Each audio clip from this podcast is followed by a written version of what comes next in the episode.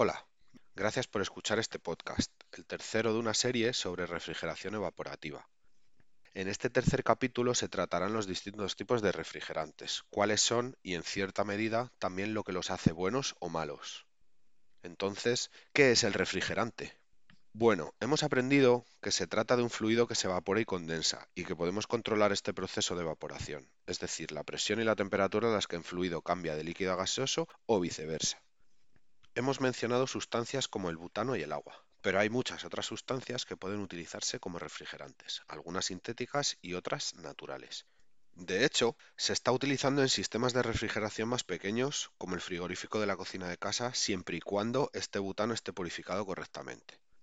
Se le llama simplemente R600 o R600A. Existe un inconveniente al utilizar isobutano o R600A, ya que es bastante inflamable, por lo que hay cierto riesgo al utilizarlo en sistemas de refrigeración de mayor tamaño. Por este motivo, antes se utilizaban refrigerantes sintéticos en sistemas de refrigeración de todos los tamaños, y aún se utilizan en algunos, aunque también estos refrigerantes sintéticos no inflamables tienen sus inconvenientes. Muchos de ellos destruyen la capa de ozono, vital para la vida en la Tierra, o funcionan como los llamados agentes de calentamiento global, o incluso ambas cosas.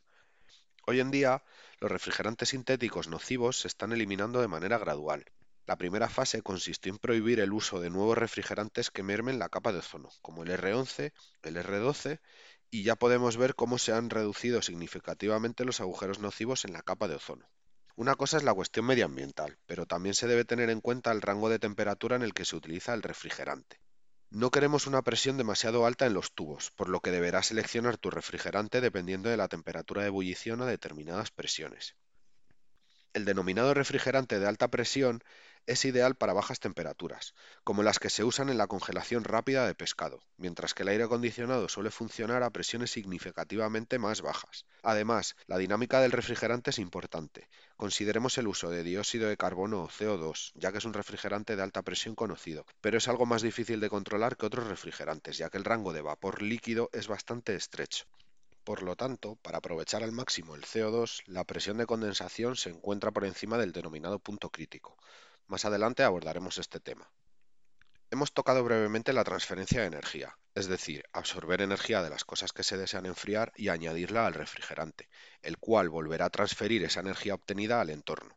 El refrigerante absorbe la energía de su entorno al evaporarse o al cambiar de fase, a medida que ésta pasa de líquido a gaseoso. Lo que sucede es que mientras se evapora, las moléculas del refrigerante tienen un volumen mucho mayor sobre el cual funcionar, a veces hasta 100 veces más grande, dependiendo del refrigerante. Así que la misma molécula tendrá, por ejemplo, 100 veces más espacio para moverse libremente. Esto significa que las moléculas pueden moverse como deseen, y tanto como su energía acumulada lo permita pero también significa que el refrigerante, ahora en fase gaseosa o de vapor, puede volver a comprimirse. Mediante la compresión el volumen se reduce nuevamente, lo que significa que el movimiento libre de las moléculas queda restringido, y mientras el refrigerante se enfría, vuelve a pasar a la forma líquida. También significa que la energía obtenida mediante el proceso de evaporación se ha disipado hacia el sistema de refrigeración del condensador y probablemente hacia el aire. La energía, o más bien la capacidad de retener energía, se llama entalpía. La entalpía o la capacidad de absorber, contener o transferir energía también difiere de un tipo de refrigerante a otro, lo cual es otro factor a tener en cuenta a la hora de elegir el refrigerante que se va a utilizar. La entalpía depende tanto de la presión como de la temperatura, por lo que la capacidad de retener, obtener o suministrar energía adicional depende en gran medida del ciclo de refrigeración en el que se encuentre. La entalpía se mide en julios por kilogramo, de acuerdo con los estándares del Sistema Internacional de Unidades, pero también se puede medir en unidades térmicas británicas por libra, BTU. En el cuarto capítulo hablaremos sobre cómo controlar el proceso de expansión, es decir, cómo controlar la presión y la expansión en sí. También explicaré las unidades y cuándo se utilizan.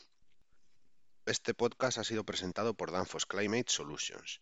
Visítanos en danfoss.es para inscribirte a nuestras fantásticas clases de formación virtual.